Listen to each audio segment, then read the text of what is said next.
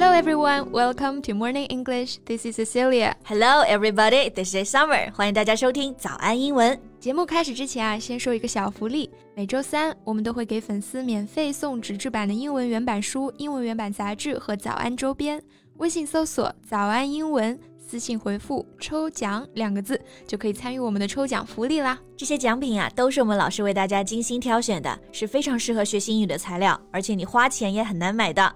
坚持读完一本原版书、杂志，或者用好我们的周边，你的英语水平一定会再上一个台阶的。快去公众号抽奖吧，祝大家好运！哎，二零二二年真的是太难了，奥密克戎还在全世界肆虐，现在火山喷发又来了。An underwater volcano in the South Pacific erupted violently on January 15th, and it has spread shock waves, quite literally, around half the world. 是的，这次火山喷发真的特别猛烈。它发生在南太平洋 in the South Pacific，也是汤加岛国附近，near the Kingdom of Tonga。 这里的关键词就是火山，用到这个词啊，volcano，underwater volcano 指的就是海底火山。嗯，那这个喷发的动作呢，用这个词 erupt。The volcano erupted violently，也可以用名词 eruption，但是用名词的时候呢，前面的火山需要用形容词 volcanic，volcanic eruption。And we should be careful with this pronunciation. Volcano 名词的时候，中间元音是 a，volcano 形容词呢变成 volcanic，元音变成梅花音 a，volcanic. Because we'll be using this word a lot in the podcast. We should know how to say it correctly. Right. The volcanic eruption was so powerful that it has caused significant damage and is felt and recorded around the world. So let's talk about that in detail in today's podcast. 好，这样程度的火山喷发影响力是巨大的，和我们每个人都是息息相关。那今天就来详细聊一聊啊。今天的英文表达呢，可以让大家更加轻松的去理解一些外媒报道，以及来讲述整个事件。笔记都给大家整理好了，欢迎大家到微信搜索“早安英文”，私信回复“加油”两个字来领取我们的文字版笔记。First, let's see how powerful the eruption was. It sent a plume of ash, gas, and steam 20 kilometers into the air. It rose like a mushroom above the blue Pacific waters.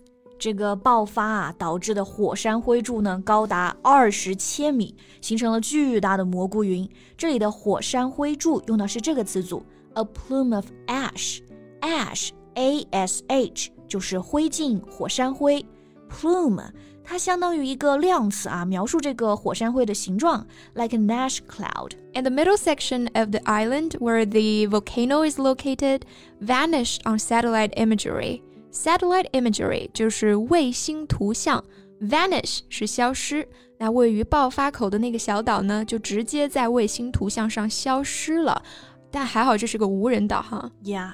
But thinking of the ash plume, it's gone far from the source under the water. From that, we know we've got something big on our hands. 是的，从海底喷出来的能量能到海面上二十公里啊，这绝对是超级爆发。那除了火山灰，很多地方都听到了巨大的爆炸声。At least half the globe heard sonic boom。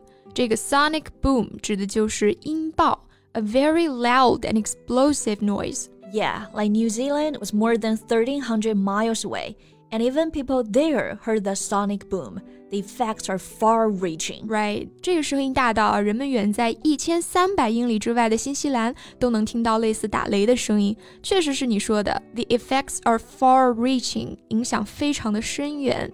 And to everyone's horror, a tsunami quickly followed. 火山爆发之后，其实更可怕的是海啸。那么这个海啸马上就来到了。 海啸呢，我们这里用这个单词 tsunami 是一个从日语中借过来的词，t s u t n a 呢 m i me tsunami。哦，那最先受到冲击的肯定是汤加了。那正好讲到这个国家呢，我们也可以简单的介绍一下。It's a kingdom of more than 170 islands with a population of 105,000. 汤加是由一百多个岛屿组成的，人口呢有十点五万人，还没有我们的一个县城人多啊。对，大家对汤加印象最深刻的，可能还是在奥运会上啊。The buff, half-naked flag bearer with that shiny coconut oil and flashy decorations。是的，那个浑身涂满了椰子油、一身肌肉的帅哥旗手啊。He later explained that the reason he dressed like that was to attract the world's attention to his beautiful motherland, to be willing to get to know the country consisting of islands。嗯，他这样就是想让大家知道有汤加这样一个国家。但是没想到啊，现在汤加呢确实成了世界瞩目的地方，但是却是以火山喷发这样的形式。And you know, the 1.2 meter high tsunami crashed the shore and hit the main street so badly. 汤加的首都是在另一个岛上，这个岛上遭遇了海啸，有一点二米高，主要岛屿上的街道呢全都被海水淹了。Residents had to flee for higher ground as waves swept the waterfront and Main Street. 那在这种时候呢，大家都只能往高处跑，嗯、而且不仅仅是汤加，太平洋上的很多国家和岛屿都发布了海啸预警。The tsunami waves rushed across the vast ocean, and stations in California, Mexico, and parts of South America also registered minor tsunami waves. 是的，像秘鲁啊，已经有两人因为海啸丧生了。火山爆发后的八个小时，广州还有我们天山脚下的乌鲁木齐都检测出了大气波动，所以真的是 the waves rushed across the vast ocean，这个波动是跨越了整个海洋。And as for now, we are not clear how widespread the damage is. The power and communications have been cut because the undersea cable has been impacted. 现在整个汤加国都处于失联的状态啊！对，一开始听到说整个国家失联，会觉得难道是整个岛都沉了吗？但其实不是啊，是因为呢铺在海底的电缆受损了。这个受损我们用到 impact undersea cable，指的就是海底的电缆。所以目前汤加国具体的伤亡情况我们还不得而知。嗯，But some countries like New Zealand and Australia are sending out flights to assess the extent of damage and are ready to assist. 周边的国家呢都已经开始准备救援工作了。Right. And before the podcast, while I was doing some research, I learned a new word. That's VEI, which stands for Volcanic Explosivity Index. 我学到一个新词啊，就是 VEI，就是指火山爆发性指数。Explode 是爆炸的动词，这里就是 explosivity 爆炸性，index 是指数、指标的意思。 so the VEI is a relative measure of the power of volcanic eruptions. The higher the VEI, the more powerful the eruption is. 是的，举个直观的例子啊，像一般的火山喷发呢，the usual volcanic eruption is a VEI of zero or one, and the volcano near Tonga has done a VEI two a few times in recorded history. 对，汤加附近的火山有记录以来都只有 VEI 二级，但是这次火山喷发虽然确切的数据还没有出来啊，但是估计到了 VEI 五至六级。But an expert also said, I don't even want to speculate about the possible VEI number yet. It's just early on in these eruptions. We don't have all the data. 是啊，没有确切的数据是一方面，但其实更令人担心的是啊，十五号的超级喷发可能还只是一个开端、嗯、，because the eruption could be ongoing for days, weeks, or even months, sometimes years. Right, volcanoes can be millions of years old. This is just a blink of an eye in this volcano's lifespan. It's going to take us a while to put all the pieces together and really have a full picture of the eruption. Right, a blink of an eye. 指的就是眨眼间，像火山存在时间都是几百万年长啊，就算持续喷发一百年，也只是眨眼间。所以，我们真的是需要更多的时间才能知道这次喷发的真正情况。